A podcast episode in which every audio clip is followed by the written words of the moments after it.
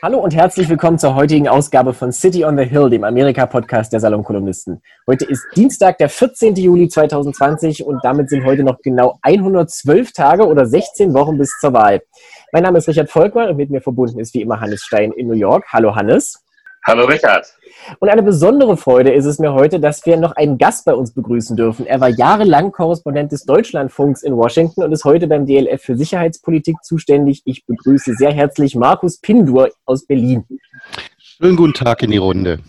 Hallo Herr Pindur. Markus, handhaben wir das so und Hannes gemeinsam. Es liegt jetzt wieder eine Woche hinter uns mit den Nachrichten, bei denen man sich jetzt heute schon fragt, was das war diese Woche. Also ich erwähne da jetzt beispielsweise das Urteil des obersten Gerichtshofs vom Donnerstag betreffend Trumps Steuererklärung und natürlich aber zum Beispiel auch noch seine weitgehend kritisierte Entscheidung vom Freitag, die Gefängnisstrafe von Roger Stone aufzuheben. Und da möchte ich jetzt gleich einsteigen mit einer besonders fiesen Aufgabe, die ich beim Commentary Podcast geklaut habe. Verteidigt mal bitte diese Begnadigung. Was kann man dafür vorbringen?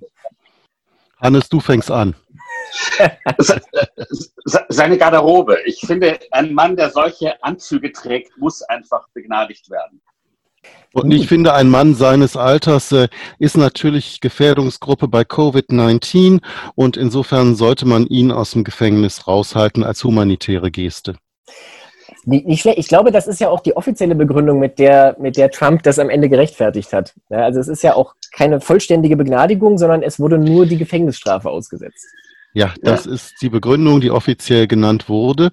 Ähm, die nimmt natürlich aber, wie wir schon merken, an unseren Antworten selber, die nimmt keiner so richtig ernst. Alle gehen eigentlich davon aus, dass äh, der Roger Stone so viel gegen Trump in der Hand hat und so viel mitbekommen hat über die Kooperation mit Russland, die ja mittlerweile fast unstreitig ist, äh, dass Trump der Ansicht ist, er muss ihn da rausholen.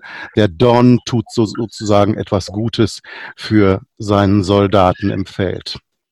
Ja, es ist ja noch irrer, ne? weil der Roger Stone das ja offen gesagt hat. Ich meine, normalerweise sagt man sowas, äh, irgendwer hat das kommentiert und sagte, usually you say something like that on a burner phone. Also, dass man sagt, ich schweige, damit mein Boss keine Schwierigkeiten kriegt. Aber Stone hat das offen gesagt. Und jetzt kann sich natürlich auch sein alter Kumpel Manafort Hoffnungen machen, dass er bald rauskommt. Ja, generell scheint mir die Botschaft so ein bisschen zu sein, macht euch keine Sorgen, haltet nur die Klappe. Ja, wir machen so ein bisschen Omerta. Und äh, wer, wer artig ist und durchhält, den pauken wir raus. Gegenbeispiel wäre natürlich Michael Cohn.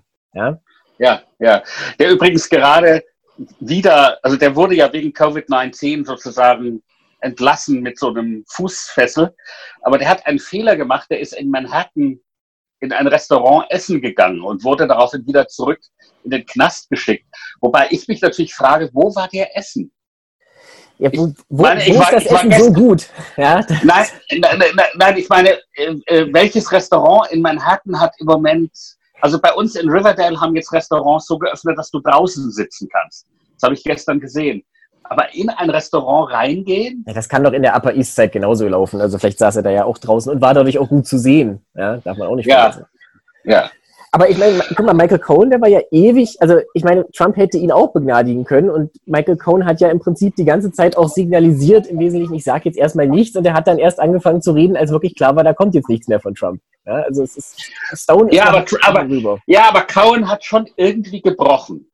Also Cohen hat klar gemacht, er gehört nicht mehr zur Familie. Ich meine im Sinne dieser Crime Family von Stone heißt es ja obendrein auch noch, dass, oder er brüstet sich damit, ob das stimmt, weiß man nicht, dass er die Idee hatte, dass Trump sich überhaupt als Präsident bewerben solle. Und das geht wohl schon auf die späten 2000er zurück und äh, Trump hat wahrscheinlich kein Interesse zu widersprechen. Es gibt übrigens einen Film über Roger Stone auf Netflix, einen Dokumentarfilm, der sehr interessant ist.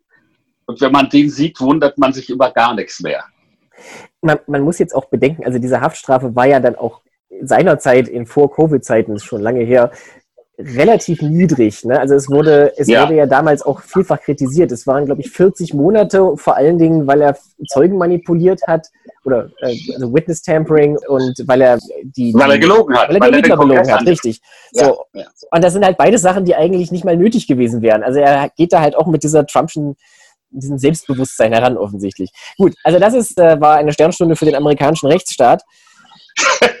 Wir können aber mal davon ausgehen, dass das wahrscheinlich genauso vorübergeht, wie alles andere vorher auch vorübergegangen ist. Also ich meine, Joe Arpaio hat er damals begnadigt, diesen, glaubt man darf sagen, rassistischen Sheriff aus Arizona. Und das interessiert auch schon keinen mehr. Das ist einfach, einfach passé. Also wir sind da, glaube ich, auch einfach abgestumpft. Ja, und man muss sich auch mal die Frage stellen, das ist ja alles im Rahmen des Rechtsstaates des amerikanischen geschehen. Also so langsam, ich bin nun der größte Verfechter äh, der Rechtsstaatlichkeit der USA westlich von Santa Fe, aber langsam muss man sich mal fragen, ob das diese Verfassung eigentlich äh, noch zeitgemäß ist. Ich gebe mich keine Illusionen hin, die wird man jetzt nicht ändern können, die wird man überhaupt nur sehr, sehr schwer ändern können, wie die Vergangenheit gezeigt hat. Aber das ist schon schwierig mit einer Verfassung, aus dem späten 18. Jahrhundert das 21. Jahrhundert zu bestreiten. Und sie äh, gibt dem Präsidenten Rechte und, und Wege und hat auch vieles einfach nicht beschrieben, was Donald Trump einfach bis zur Neige auskostet. Und äh, nicht ohne Grund haben die Gründungsväter so darauf beharrt, dass es eben auch an der Tugend der jeweiligen Politiker, Schrägstrich Präsidenten liegen möge, äh, wie sie denn mit ihrer ihrer Macht umgehen. Sie haben zwar einige ähm, Dinge eingebaut in die Verfassung, die äh, vers versuchen sollen, eben die Macht zu teilen. Separate Institutions Sharing Powers nannte Richard Newstead das, ein amerikanischer Politikwissenschaftler. Aber man muss ganz klar sagen, jemand wie Trump, der nicht auf entschlossenen Widerstand anderer Institutionen, wie zum Beispiel aus dem Senat, trifft, der kann schon ziemlich weit gehen und das ziemlich weit aus, äh, ausnutzen. Ja, und ich meine, man kann, kann jetzt auch davon ausgehen, sollten die Demokraten tatsächlich die Wahl im November gewinnen, es wird ja trotzdem keinen wirklichen, also niemand wird sich die Mühe machen, politisches Kapital darauf zu verschwenden, das Begnadigungsrecht zu streichen. Ja, also das ist, das ist äh, viel zu viel Aufwand. Ja, ist mir klar, ist mir klar. Nein, nein, ich meine, ich stimme zu. Das ist ein Problem, was man hier eindeutig sieht und das ist halt, die ganze amerikanische Demokratie arbeitet mit Normen und Werten und das arbeitet dann halt auch oder basiert darauf, dass die Leute sich dran halten, von allein. Naja, die, also die Sache ist ja die, das Begnadigungsrecht, das ja das monarchischste, das am meisten monarchische Recht ist, das der Präsident eigentlich hat. Ne? Ja. Ähm, also das ist der eigentliche Grund, warum das Impeachment in der Verfassung steht. Also Sie haben, Sie haben dann eben gesagt, okay, wir, geben dem Präsidenten diese Macht, aber dafür muss es dann gleichzeitig die Möglichkeit geben, ihn eben, wenn er davon unlauteren Gebrauch macht, ihn rauszuschmeißen durch das Impeachment. Und was die Gründungsväter nicht bedacht haben oder und nicht bedenken konnten. Nicht bedenken wollten, glaube ich, auch diese Parteibildung. Nein, nein, nein, die, ja, die, äh, äh, nein, wirklich nicht bedenken konnten, weil das passiert eben zufällig genau in der Zeit, dass politische Parteien entstehen. Und sie haben nicht daran gedacht, dass die Legislative von derselben Partei dominiert sein könnte, die auch den Präsidenten im Amt halten will. Nicht? Und da sind wir jetzt. Wir sind jetzt eben wirklich da, dass eben, wie, wie du richtig gesagt hast, Markus, weil der Senat alles durchgehen lässt. Ich meine, wenn es einen klareren Grund gäbe, den Mann gleich nochmal zu impeachen, dann wäre es dies. Ja, man darf auch gespannt sein tatsächlich. Also es wird ja immer diskutiert, gibt es, wenn Trump tatsächlich wiedergewählt wird, dann einfach jedes Jahr ein Impeachment nächstes Jahr? Absurd das, ist es, so though it sounds, unmöglich ist nichts mehr unmöglich ist nichts mehr. Nein, das käme dann darauf an, wie der Rest der Wahl ausgeht. Das stimmt natürlich, ja. Wo wir schon bei, wo wir schon bei unmöglichen Dingen sind, meine Nachricht der letzten sieben Tage war nicht die Steuererklärungsurteile des, des obersten Gerichtshofs, sondern ich bin am, am Samstag, was glaube ich, aufgewacht und habe auf dem Handy gesehen ein Bild von Donald Trump mit Maske, mit Mund-Nasenschutz. Ja. Und ich dachte, what? Ja? naja, diesen, diesen Kulturkampf haben die Republikaner verloren.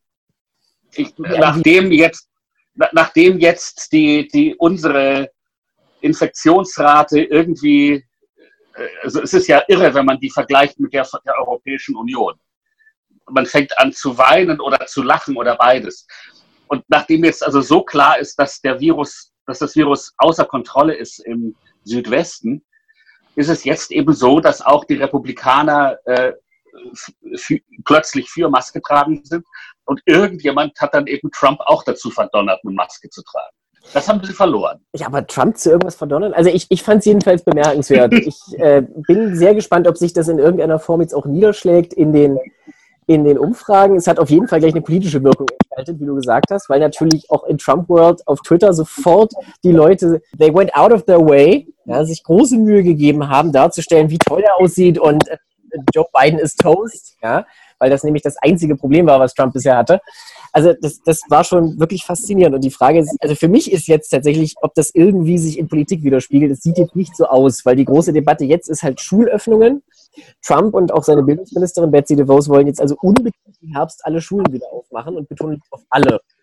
Und ja. äh, geht auch im Raum, dass möglicherweise für diejenigen, die sich weigern, die also aus Gesundheitsgründen beispielsweise geschlossen bleiben wollen, dass das äh, Bundesmittel gestrichen werden. Das wird zwar jetzt dementiert, aber es wird zu viel und zu oft durchgestochen, als dass es wirklich aus der Luft gegriffen sein kann.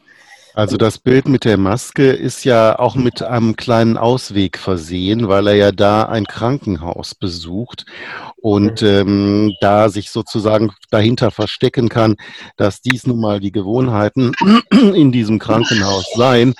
Also ich würde das, ähm, es ist erstaunlich, dass er das trotzdem gemacht hat, das stimmt. Aber ich würde es auch nicht zu hoch ansetzen. Er wird seinen Kurs, den er jetzt hat, auch weiterfahren, immer weiter die Öffnung forcieren, in der Hoffnung, dass die Wirtschaft wieder ins Laufen kommt vor der Wahl und dass es spürbar wird für die Wähler vor der Wahl noch. Das ist, glaube ich, äh, das Ding. Diesen Kulturkampf äh, den mögen die Republikaner verloren haben. Aber ganz klar ist, dass die Wählerschaft Trumps sich nicht mehr auf, ähm, ich sag mal, eine vernünftige oder restriktivere Anti-Covid-19-Politik verständigen können wird. Das glaube ich nicht. Das hat man auch gesehen bei den Wahlveranstaltungen, bei der letzten Wahlveranstaltung, die Trump abgehalten hat. Die Leute sind äh, dafür überhaupt nicht dafür überhaupt nicht in der Lage für dieses Umdenken. Und man hat ihnen das auch lange genug erzählt, dass Masken eben Unsinn seien. Da ist so viel Irrationalität im Spiel. Den harten Kern der Wähler wird es nicht interessieren.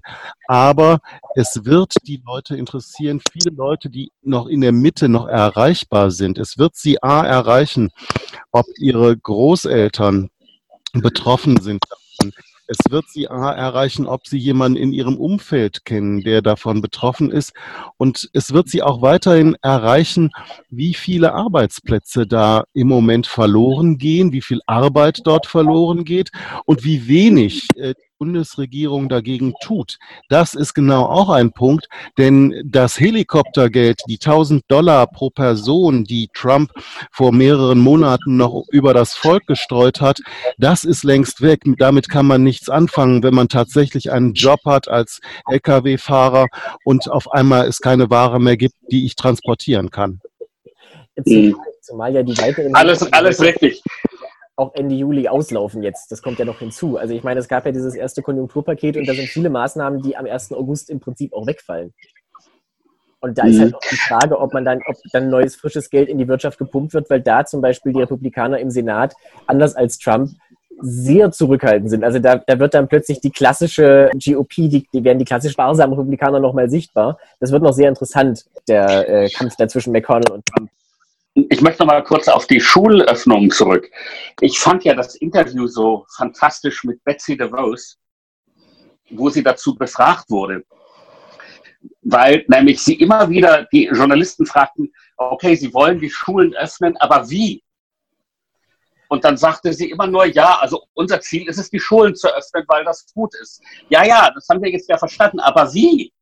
Das war ja, wir wollen, die, die, die, Journalistin meinte ja dann auch immer wieder zu ihr, ich glaube, niemand ist dagegen, die Schulen zu öffnen, solange es sicher ist. Das, also auch die Beharrlichkeit Hut ab von beiden Seiten, weil das war eine absolute ja. Konversation. Und, und, und dann sagte, und dann war ja auch ein Punkt, wo sie sagte, also den Schulen jetzt Geld wegzunehmen, die brauchen doch dann Geld, um, sagen wir mal, Plexiglaswände aufzustellen, ne? damit Social Distancing möglich wird oder was weiß ich, Ventilatoren oder was immer man sich denken kann, darauf ging sie auch wieder nicht ein, sondern sie sagte immer nur, ja, also der Präsident und ich sind der Meinung, dass es gut ist, die Schulen zu öffnen. Also äh, sehr äh, irre, sehr interessant und sehr bezeichnend dafür, wie diese Regierung eben ist. Ja, es scheint auch mir mittlerweile so zu sein, dass sich diese Ansicht durchsetzt, die wir von Scott Gottlieb schon hatten. Letzte Woche war es, glaube ich. Also es, es fehlt ein bisschen an der an, ich sage es jetzt freundlich, an der politischen Verstärkungswirkung für Containing Measures. Also ja. Leute vor Ort können direkt so viel tun, solange es keine wirkliche Unterstützung gibt von der obersten Ebene oder wenig. Ja. Also es gibt keinen Plan, das muss man ganz klar sagen. Und das ist natürlich etwas, was der Wähler verlangt, auch mit Recht im Übrigen von seiner Exekutive äh, und von seiner Legislative. Es gibt keinen Plan und das wird sich auswirken. Das kann man auch ganz klar schon in den Umfragen sehen, dass also Selbstwählergruppen, nämlich die ähm, Non-College Whites, die für Trump gestimmt haben, mehrheitlich langsam auch von ihm abrücken. Und ich sage es mal so, es gibt keinen Grund, ähm, hier Vorhersagen zu treffen. Das sollte man als Journalist sowieso nicht. Aber durch dieses Missmanagement, was äh, immer offener zutage tritt, verbessern sich die Chancen Trumps, um es mal vorsichtig auszudrücken, nicht bei der nächsten Wahl. Das muss man ganz klar sagen. Und Joe Biden kann einfach sitzen dort und ähm, sagen, äh, ich bin, er muss einfach nur besser aussehen als Trump, weil als die bessere oder eine glaubwürdige Alternative zu Trump. Also das wird schwierig. Und ich glaube, die Tatsache allein, dass Trump da die Maske aufgezogen hat, weist darauf hin, dass er ziemlich genau weiß, es geht bergab für ihn. Ich denke auch, also das, zumal die Zeit ja nicht mehr so viel ist. 16 Wochen, wir hatten es jetzt eingangs, das klingt jetzt noch nach unglaublich viel Zeit und natürlich ist jetzt erst Mitte Juli.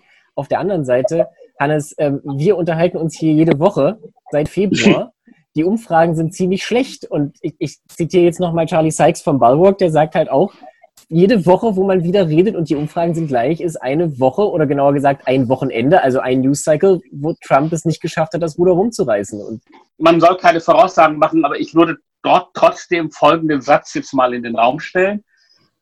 Die einzige Chance, die sie haben, ist, möglichst viele Leute daran zu hindern, dass sie wählen. Und das wissen sie auch. Korrekt. Ja also Voter Suppression Korrekt. ist ja, glaube ich, wirklich ein Riesenthema. Also wir haben ja jetzt äh, in den letzten Tagen und Wochen auch schon diese ersten, ersten Maßnahmen gehabt. Also man muss dazu sagen, es ist ja durchaus ein normaler Prozess, dass vor Wahlen mehrere Bundesstaaten diese sogenannten Voter Registration Rolls noch mal ein bisschen aufräumen. Also da werden dann Doppelungen entfernt oder Leute, die gestorben sind oder sowas. Da muss sich ja immer extra registrieren, um abzustimmen. Aber das öffnet natürlich bei böser Absicht auch dem Missbrauch Tür und Tor. Und das ist also immer ein, ein großer Zankapfel. Und einige der Staaten haben halt dieses Jahr deutlich mehr Leute von diesen Listen entfernt als normal. In Indiana, das war immer die Zahl am höchsten, wurde über ein Fünftel aller registrierten Wähler von den Listen gestrichen. Was ja, ja, schon also, enorm viel ist. Da also, kann ich Hannes nur zustimmen. Das ist genau das Ding. Ähm, es gibt eben Dinge, die tatsächlich in den letzten vier Jahren unter unserem Radarschirm passiert sind in den gesamten Bundesstaaten. Denn die Bundesstaaten machen ja die Wahlgesetze individuell. Und da muss man ganz genau gucken, ob da zum Beispiel die Bedingungen angehoben wurden, die es braucht, um an einer Wahl teilzunehmen. Mit welchen äh, Identitätsdokumenten muss ich mich vorstellen, um wählen zu können? Das alles kann man verschärfen und das haben die Republikaner ähm, schon unter Obama äh, mit Erfolg überall eingesetzt, um ein Voter Registration zu erschweren. Und das sind eben genau die Gruppen, die dem oft nicht folgen können. Das sind genau die Gruppen, die eben mehr mehrheitlich dann nicht für Trump stimmen werden. Ähm, und man hat da tatsächlich, ich sag mal so, von, von außen, von hier aus, Hannes, du vielleicht besser, aber ähm, man hat wenig Einblick, wie weit das schon geht und wie weit das schon greift, diese Form der, wie es in Amerika genannt wird, Voter Suppression. Dann kommt noch etwas weiteres hinzu. Diejenigen, die jetzt die Statuen umwerfen, wütend sind, das sind alles junge Leute. Diejenigen, die Bernie Sanders zugejubelt haben, meist junge Wähler. Junge Wähler gehen aber nicht zur Wahl, jedenfalls nicht den Zahlen, in denen es ältere Wähler tun auch ein Problem, das immer wieder unterschätzt worden ist. Es kommen noch, sind noch einige Unbekannte, die im Raum stehen. Ja. ja. Na, ich habe das, hab das anfangs über, unterschätzt übrigens. Also das begann 2000, ich glaube 13, als der ja. Supreme Court gesagt hat, der, also der, es, es gab eben so Regeln, die sicherstellen sollten, dass die Bundesstaaten, die bis 1965 Schwarze daran gehindert haben zu wählen, dass die unter beobachtet werden. Ja? We are watching you, damit die nicht wieder das zurückdrehen. Und das 2013 hat, ja. Ja, und 2013 hat das Supreme Court beschlossen, ach, wir sind jetzt so lange danach, das brauchen wir nicht mehr. Und ich, ich habe das wirklich, muss ich sagen, damals unterschätzt. Ich dachte, mhm. also es gab damals schwarze Bürgerrechtsleute, die sofort geschrien haben. Und ich dachte, ach, regt euch auf, ihr seid hysterisch. Aber die hatten Recht und ich hatte Unrecht. Denn sie haben es seither eben alles, äh, also wo sie es konnten, haben sie alles getan, was nun möglich war, aufgrund von eben solchen Sachen, wie wir brauchen, also jetzt noch deinen Führerschein und, die, und zwar immer wirklich zurechtgeschneidert auf ganz bestimmte Gruppen von Wählern, und zwar Schwarze und Latinos. Um Richtig, diese machen. Richtig, genau. Ja. Diese Erfahrung hatte man ja, das war ja gerade die Erfahrung der Segregation vor der Bürgerrechtsgesetzgebung von 1965, dass man äh, in den äh, Südstaaten sogenannte Grandfather Clauses, Großvaterklauseln in Gesetze eingebaut hat zum Beispiel. Ähm, das wäre heute nicht mehr möglich, aber dass man ähm, einfach Klauseln eingebaut hat, die eben eine bestimmte Wählergruppe ausschlossen, was dann zufällig eben Schwarze waren in den Südstaaten. Und genauso macht man das heute auch, das ist ganz klar. Und diese, ähm, ich kann mich noch sehr genau daran erinnern, 2013, weil ich darüber berichtet habe. Und da ich mich eben mit der Civil Rights Gesetzgebung äh, sehr viel beschäftigt hatte, war mir sofort auch klar, äh, dass das ein wirklicher Angriff ist darauf. Und das hat so lange, äh, sag ich mal, so, solange man diese äh, Klausel in der Civil Rights Gesetzgebung hatte, dass nämlich Änderungen der Wahlgesetze grundsätzlich dem Attorney General vorgelegt werden mussten und um dort genehmigt zu werden. Wenn man das das abschaffte, das wird, würde alles mögliche, alle möglichen Schleusen öffnen. Und wie gesagt, ich kann es jetzt von hier aus nicht so richtig gut beurteilen, aber da ist unter dem Radar viel passiert, was wir heute noch nicht so richtig abschließend bewerten können. Das eine ist die Böswilligkeit, das andere, was ich aus eigener Erfahrung berichten kann, ist Unfähigkeit. Also wir hier in New York sind ja ein blauer Staat. Gleichzeitig haben wir eine ganz altertümliche Wahlgesetzgebung. Vor ein paar Wochen hatten wir ja hier Vorwahlen und natürlich haben wir gesagt, wir machen Briefwahl. Ich gehe doch nicht mitten in der Pandemie in Wahllokal. Ähm, und das hat eben hervorragend nicht funktioniert. Und das war nicht böser Wille, sondern weil sie das nicht können. Weil sie noch nicht darauf vorbereitet sind. Also unsere Wahlunterlagen, äh, genauer gesagt, wir haben dann am Freitag doch gesagt, wir gehen ins Wahllokal. Es war dann auch es ging dann auch so, also mit Masken und alles. Aber unsere Wahlunterlagen kamen am Sonntag oder am Samstag, vor, vor die eigentliche Wahl stattfand. Das ist viel zu spät. Also sie, es ist so eine Mischung. Es ist eine Mischung aus Böswilligkeit und Unvermögen. Ich möchte jetzt trotzdem mal ein bisschen den, den Advocatus Diaboli geben, nochmal zu dem Argument äh, der Wahlbeteiligung. Weil, Markus, du hast ja gesagt, die, die, gerade der, äh, der Jugend also die jungen Leute, die sind ja immer ein Riesenproblem, weil auf die immer gehofft wird und dann gehen sie nie zur Wahl. Das ist auch tatsächlich so. Also ich glaube, die, die, die Wahl in historischer Zeit, wo die Wahlbeteiligung der Erstwähler und der Jungen unter 30 am höchsten war, war die 1988, die der alte Bush gegen Dukakis gewonnen hat, also wo es also überhaupt keine Rolle spielte. Gegenargument ist 2018 bei den Midterms, wo normalerweise auch fast niemand hingeht, wo es vor allen Dingen nur darum geht, wer sozusagen die, die Wähler der Gegenseite effektiver unterdrücken kann, war auch eine Rekordwahlbeteiligung fast auf Niveau Präsidentschaftswahl. In diesem extrem aufgeheizten Klima würde es mich nicht wundern, wenn es dieses Jahr tatsächlich wirklich einen Anstieg gibt. Also natürlich, Trump äh, ruft auch Mobilisierungseffekte hervor. Das muss man auch sagen. Nur nicht immer gehen die zu seinen Gunsten aus. Äh, wenn man sich dies, das bei den Latinos anschaut, das ist sehr erstaunlich. Romney hat nur 27 Prozent der Stimmen der Latinos bekommen. Trump hat beim letzten Mal 33 Stimmen bekommen, Prozent der Stimmen der Latinos bekommen und er bekommt jetzt nach jetziger Lage sogar noch mehr. Das ist also ein, ähm, ein Problem, das geht hin und her. Das ist nicht eindeutig zu bestimmen. Ich äh, glaube schon, dass Trump auch einen Mobilisierungseffekt haben wird, aber das ist echt Spekulation. Das ist Blick in die Glaskugel. Wir können genauso gut die, die Befürchtung in den Raum stellen, dass die Leute sagen, Mensch, der Biden liegt so weit vorne, da muss ich ja jetzt nicht auch noch mich zum Wahllokal bemühen. Hm. Also das kann in beide Richtungen gehen. Insofern schwierig. Ja. Und dann ist auch noch die Frage bei 2018, ja, es gab eine große Wahlbeteiligung, aber dann würde mich jetzt interessieren, dass die Zahlen habe ich nicht parat, dann würde mich jetzt interessieren, wie war der Anteil der jungen Wähler da und wie war die Verteilung zwischen jungen und älteren Wählern auch. Ne? also der, der, Haupt, der Hauptgrund, warum ich über 2020 jetzt nichts voraussagen will, ist, sind gar nicht so Umfragen. Also ich meine, Trump verliert zum Beispiel, weil wir gerade über demografische Gruppen sprechen, er verliert ja gerade bei den Älteren. Die Älteren haben jetzt irgendwie kapiert, dass äh, sie Trump egal sind. Nicht? Dass, dass es ihm egal ist, ob sie leben oder sterben in dieser Sache. Ja. Das haben sie kapiert. Sondern, aber but crazy shit can happen. Also Joe Biden kann morgen sterben. Donald Trump, kann, Donald Trump kann morgen sterben. Donald Trump kann auf die Idee kommen, Mike Pence zu entlassen. Also ich, ich, ich erfinde jetzt lauter Irrsinnigkeiten. Ja, so irrsinnig ist das alles nicht mehr, das stimmt schon. Also es kann, in ja. der Hinsicht sind 16 Wochen noch sehr, sehr viel. Äh, Markus, noch als Nachtrag, ich habe es jetzt hier gerade vor mir. Also der Anteil der, der Wähler unter den 18 bis 29 lag 2018 bei 36 Prozent. Vier Jahre vorher war er bei 20 Prozent. Also er ist schon deutlich gestiegen, aber ja. ich würde mal sagen, man kann das als niedriges Niveau bezeichnen weiterhin. Mhm. Ja, also insofern, ja. Aber klar, ich meine, wenn, wenn, wenn Trump Mike Pence rausschmeißt, dann kann das nochmal eine ganz andere Dynamik bekommen. Es kommt auch immer noch sehr darauf an, wen Biden am Ende als Vizepräsidentschaftskandidatin ausgibt. Ich habe mal eine ganz andere Frage, vor allem an Markus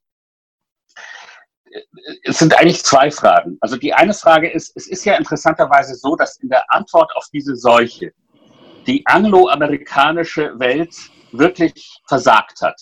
Nicht? Also die, die Briten haben fürchterliche Zahlen und wir haben fürchterliche Zahlen. Während die EU insgesamt ja sehr gut dasteht. Und ich wollte fragen, was hat das deiner Meinung nach für eine Auswirkung auf die Wahrnehmung Amerikas in der Welt in, ich, egal wer jetzt danach Präsident wird, aber ändert das nicht die Wahrnehmung Amerikas in der Welt? Das ist die eine Frage. Und die andere Frage ist, nehmen wir mal an, Joe Biden wird mit Gottes Hilfe der nächste Präsident. Was muss der machen, damit irgendwie diese ganzen Dinge, die mir lieb und teuer sind, wie NATO und EU und so, äh, wieder irgendwie funktionieren? Also zu der ersten Frage, ähm, das war, wie es um äh, die Wahrnehmung sozusagen der angloamerikanischen Welt äh, steht in Deutschland.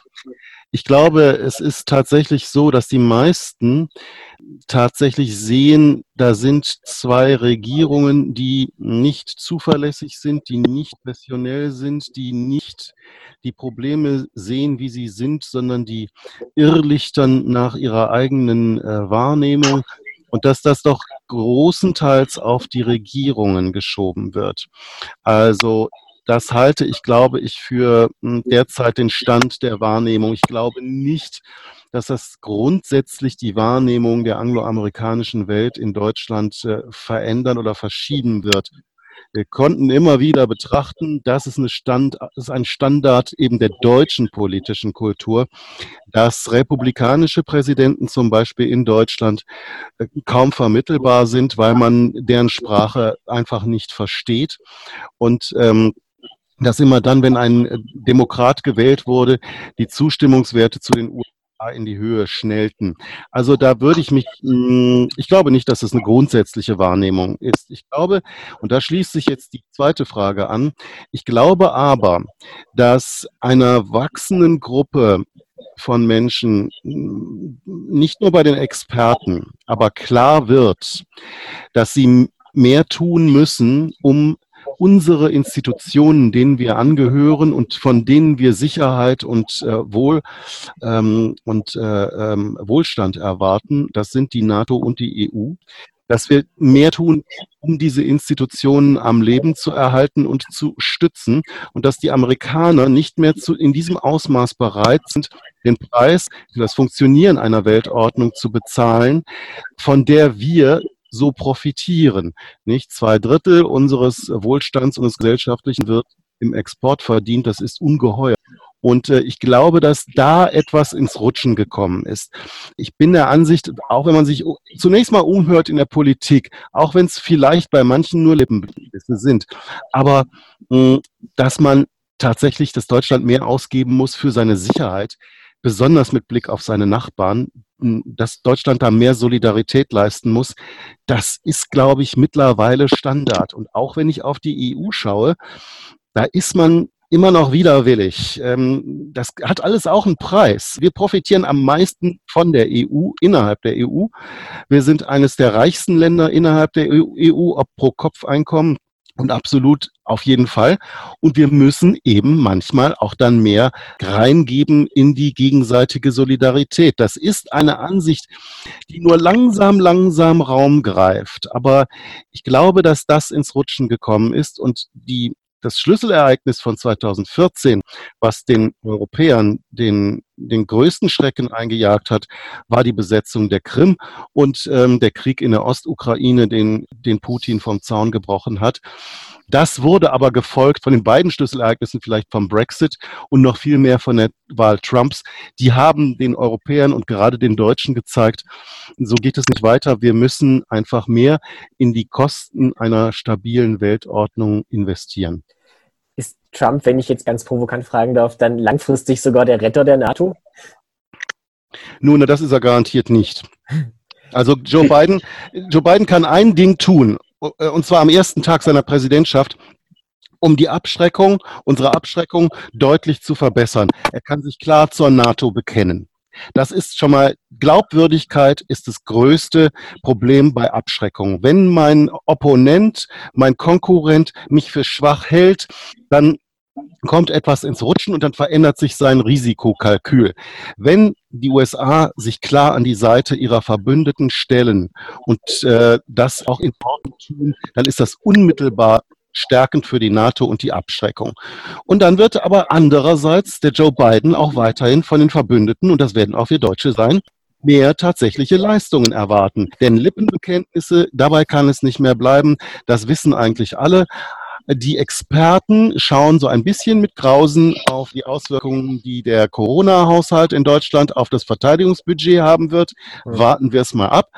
Aber die Zumutungen, sage ich mal, die waren ja schon unter Obama bekannt. Und schon Obama hat 2014 in einem Artikel in The Atlantic die deutschen Freerider, also Schnorrer genannt.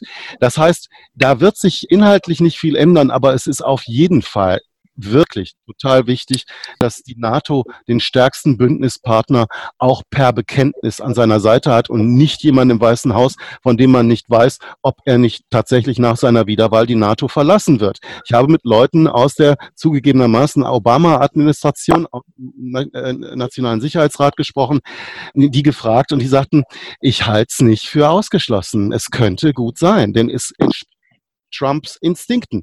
Er will raus aus der NATO. Er hält das für ein Minusgeschäft. Und ähm, das ist tatsächlich eine, eine reale Gefahr. Das wäre sehr, sehr schlimm. Dass man diese ganze westliche Weltordnung, wenn Trump wiedergewählt wird, in der Pfeife rauchen kann, das setze ich einfach voraus. Nein, Hannes, da würde ich so weit nicht gehen. Das ist, das ist auch nicht. Es bleibt ja, es bleibt ja das Konzept vorhanden. Also das Konzept ähm, der Kooperation und äh, des freien Handels zum Beispiel, das ist alles noch da. Und äh, das Konzept auch von, von internationalen Organisationen und Kooperation und übrigens auch das grundsätzliche Konzept unseres Way of Life. Demokratie, Menschenrechte, liberaler Rechtsstaat. Das bleibt weiterhin vorhanden. Ich, ähm, es haben viele auch schon gesagt nach Trumps Wahl, das ist das Ende des Westens. Ein guter Bekannter von mir hat es auch behauptet und war todtraurig.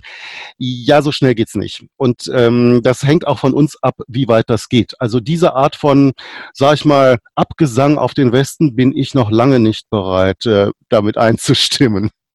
Auf der anderen Seite, also ich bin jetzt geneigt, auch mal die negativen Seiten des guten Ausgangs zu sehen. Also deswegen auch die Frage an Markus, wenn Biden tatsächlich gewinnt, wie geht es denn dann beispielsweise weiter mit amerikanischen Truppen in Deutschland? Weil mir als Laien, unabhängig von den politischen Implikationen, leuchtet ja durchaus ein, dass die vielleicht in Polen zumindest zum Teil besser aufgehoben sind, weil der Feind ja nun mal nicht mehr an der Werra steht, sondern ein bisschen weiter östlich. Nein, das ist Unsinn. Diese Truppen, die in Deutschland sind, das weiß ein Joe Biden auch ganz genau und das haben auch die äh, Militärs dem Trump gesagt. Die Truppen, die in Deutschland sind, die dienen dazu, die amerikanische weltweite Handlungsfähigkeit aufrechtzuerhalten. Das spricht nicht dagegen, dass man auch ähm, weitere Truppen nach Polen schickt. Das bringt aber dann richtige Probleme mit dem äh, NATO mit der NATO-Russland-Akte und so weiter. Will ich jetzt nicht drauf eingehen mit sich. Äh, das spricht nichts, nicht viel dagegen. Aber äh, im Prinzip Joe Biden weiß, Und das ist das Grundverschiedene, das ist das Grundkonzept. Joe Biden weiß, dass die USA durch internationale Kooperation, durch ein Netz von Verbündeten einfach nur gewinnen können. Dass das die Sicherheit der USA, dass das die Prosperität der USA weltweit sichert. Und das ist der große Unterschied der USA als Hegemonialmacht im westlichen Bündnis oder auf dieser Welt zu allen anderen Bündnissen, die wir jemals davor hatten. Es ist ganz klar, das Bündnis ist dort, weil die USA bereit sind, etwas einzubringen und die äh, Verbündeten wissen, dass sie dann auch sicherer sind. Und das weiß Joe Biden und das ist Trump nicht klar, beziehungsweise das, das lehnt er ab. Und das macht den grundsätzlichen Unterschied aus. Dass Verteidigung halt auch kein, oder Bündnisse kein reines Nullsummengeschäft sind. Aber ich glaube, das ist tatsächlich ja, nicht so richtig zu verbinden. Naja, Trump, Trump versteht Win-Win-Geschäfte ja sowieso nicht. Hat er nie verstanden. Für Trump ja. gibt es eben immer nur Gewinner und Verlierer. Und Gewinner ist man dann, wenn man besonders grausam und brutal ist. Und sonst ist man eben ein Loser. Das ist sein Weltbild. Das hat er von seinem Papa bei Trump, aus seiner Sicht, kannst du natürlich nur dann gewinnen, wenn die Gegenseite verliert. Ne? Also das ist tatsächlich, das ist ja, eingeschrieben. Ja. Also der Gedanke, dass die Gegenseite auch, dass es neutral ist, ist, ist einfach nicht vorhanden. Ich meine, eins muss man klar sagen, wenn man sich so einen Science-Fiction-Roman vorstellt, wäre Trump nach dem Zweiten Weltkrieg Präsident gewesen, dann hätte es eben keinen Marshallplan gegeben.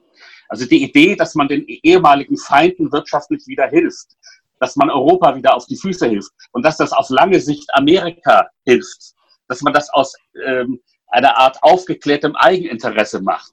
Das hat ein Truman verstanden, äh, aber ein Trump hätte das nie im Leben verstanden. Hm. Ich möchte jetzt nochmal auf einen anderen Punkt zurückkommen, jetzt nochmal in Richtung Wahl und, und Demografie. Wir hatten es jetzt vorhin angerissen, dass Latinos in relativ großer Zahl für Trump gestimmt haben. Es ist auch, glaube ich, eine Fehleinschätzung, dass Minderheiten automatisch immer sozusagen eine sichere Bank sind für die Demokraten. Das mag bis zum gewissen Grad für die Afroamerikaner gelten, aber auch da nicht für alle. Eine Sache, die ich jetzt sehe, ist, auch wenn jetzt für dieses Mal die, die Revolution nochmal abgesagt wurde, weil sich eben das sogenannte Establishment in Anführungszeichen der Partei im, im Februar nochmal zusammengerissen hat, um Joe Biden dann am Ende durchzuboxen, bewegt man sich dann trotzdem nicht perspektivisch auf eine Gruppe zu, wie eben die Squad und AOC und dieses Sanders Camp, die ähnlich isolationistisch drauf sind im Prinzip, aus einem anderen Grund? Problem, ja, in der Tat. Aber ich glaube, da steht dann Joe Biden vor. Aber Joe Biden ist ja nicht mehr. Er ist, also, bekannt, er ist bekannt als Zentrist. Und, klar, äh, aber der wird ja, also die Wahrscheinlichkeit, dass der acht Jahre macht, ist aus verschiedenen Gründen sehr gering. Also schon jetzt wird ja, also wird ja mehr oder weniger laut gesagt, seine VP-Pick wird ja wahrscheinlich in vier Jahren gleich antreten. Ja, aber in the long run we're all dead. Also insofern, Gut, ja. ich bin schon, ich bin schon mal froh, wenn wir in den nächsten vier Jahren einen anderen Präsidenten haben, um das mal so zu sagen. Ich glaube auch, ich möchte noch mal auf dieses historische Argument zurückkommen, Hannes, das, was du da total zu Recht angesprochen hast. Das finde ich auch wichtig, das zu betonen.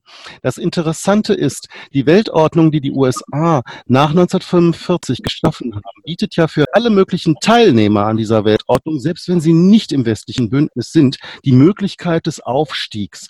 Und das ist ungeheuer wichtig gewesen als erstes. Das Zweite ist, ähm, Robert Kagan sagt das in seinem Buch sehr schön.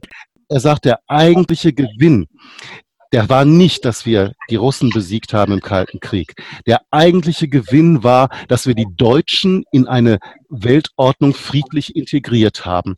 Und heute sogar, und das möchte ich noch, noch ausbauen, verteidigen die Deutschen eine Weltordnung, die eingerichtet wurde, um sie, sage ich mal, zu pazifizieren und als Störfaktor in den internationalen Beziehungen auszuschalten.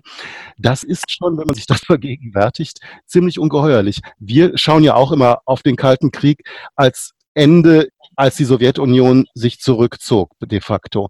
Aber dass wir eigentlich der Störfaktor waren, die 100 Jahre davor, das macht sich ja in Deutschland kaum jemand klar. Finde ich einen interessanten Gedanken und spricht auch für, ich sag mal, die, die Cleverness, die Klugheit und die Weitsicht dieser, dieses äh, amerikanischen Plans nach 1945. Den sollten wir beibehalten.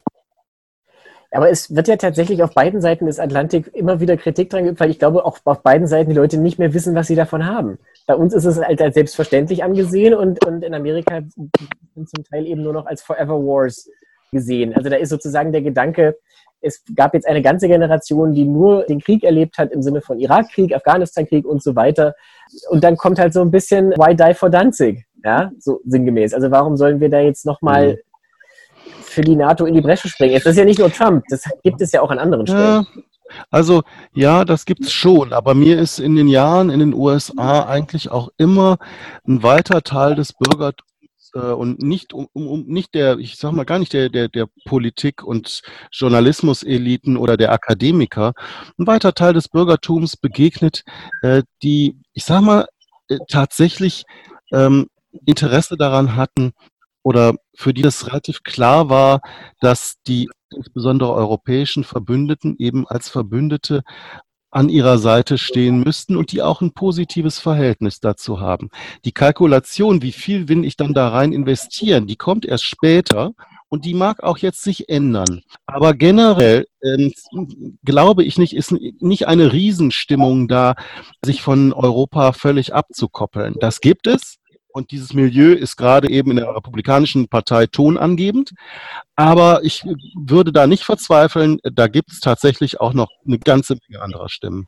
Also ich meine, man kann natürlich sich auch darauf äh, verlassen oder man kann darauf hoffen, dass eventuell nach einer Machtübernahme der Demokraten dann so eine Art Antebellum-Republikaner wiederkommen. Weil ursprünglich war es ja eigentlich immer so, dass die Republikaner die Partei waren, beispielsweise des freien Handels und der internationalen Vernetzung und diese Dinge kamen ja eigentlich auch von Ihnen. Ja? Also, also was, was aus diesen Parteien wird, diesen beiden Parteien, Republikanern und Demokraten, was, also wie die in 20 Jahren aussehen. 20, in fünf Jahren? Keine Ahnung. Ja, ich, äh, recht hast du. Auch in fünf Jahren weiß ich es noch nicht.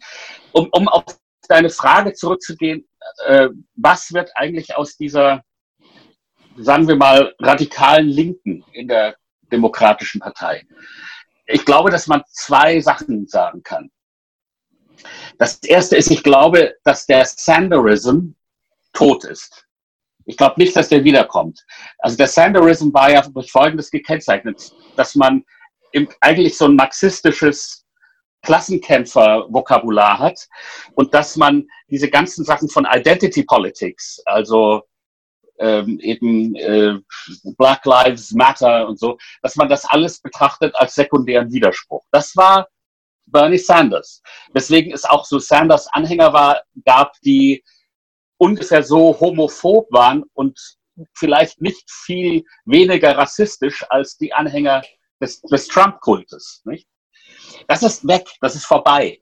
Sondern wenn es jetzt eine radikale Linke gibt in der äh, Demokratischen Partei, dann ist es die, die mit höchster Verbitterung reagiert hat, zum Beispiel auf diesen offenen Brief jetzt in Harper's Magazine.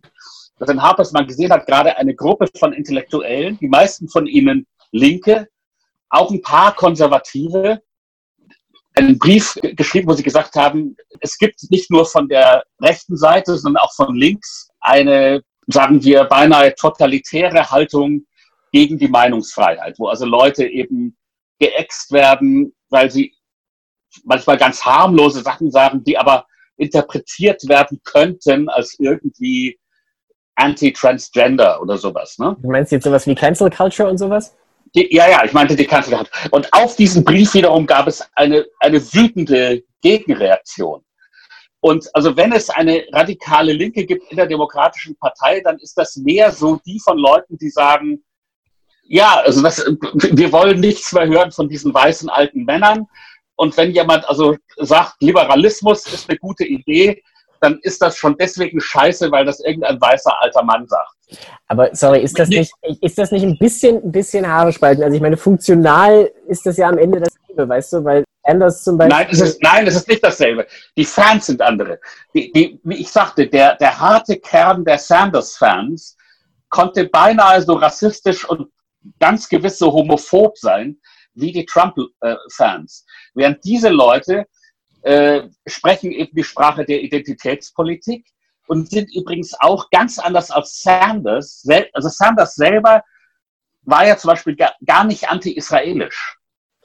Gegen die Besatzungspolitik, gegen Netanyahu, gegen die Besatzungspolitik gegen Netanyahu, aber Sanders hat nie gesagt, ich bin dafür, den Staat Israel platt zu machen. Äh, das sagt eine Ilhan Omar sehr wohl und ohne es groß zu verheimlichen. Gut, also wenn, wenn, wenn ich eine extreme Linke sehe, dann mehr, da, dann mehr so. ja, bei, der, bei den Demokraten. Was aus den Republikanern wird, null Ahnung.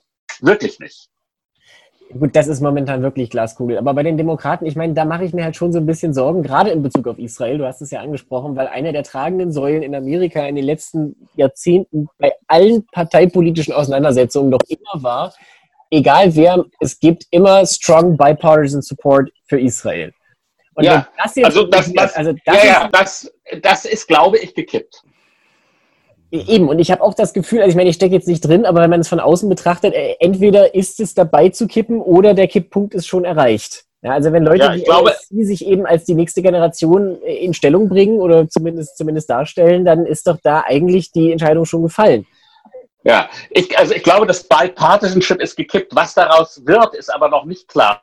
Unter anderem, weil ja nicht klar ist, was übrigens in Israel passiert. Ich meine, ja. wir sind ein Podcast nicht über Israel, das führt jetzt ein bisschen zu weit, aber wie Israel sich entwickelt, ist ja auch völlig unklar. Wie Israel in fünf Jahren dasteht, ist mir nicht klar. Gut, bei Israel weiß man ja nicht, wie es in fünf Wochen dasteht. Also ich weiß. Richtig. Also mit anderen Worten, man weiß nichts und wir können alle nur hoffen, dass wir irgendwie lebend rauskommen. Das ist doch ein schönes Schlusswort für heute. In dem Sinne, ich danke dir, Hannes, und ich danke dir, Markus, für das schöne Gespräch sehr anregend. Wir haben viele Themen gehabt. Wir müssten das vielleicht alles irgendwann nochmal vertiefen. Insofern äh, gerne eine Neuauflage dieser Konstellation bei Gelegenheit. Ich danke allen fürs Zuhören für diese Woche. Wir hören uns nächsten Dienstag. Vielen Dank fürs Zuhören. Bleiben Sie uns treu.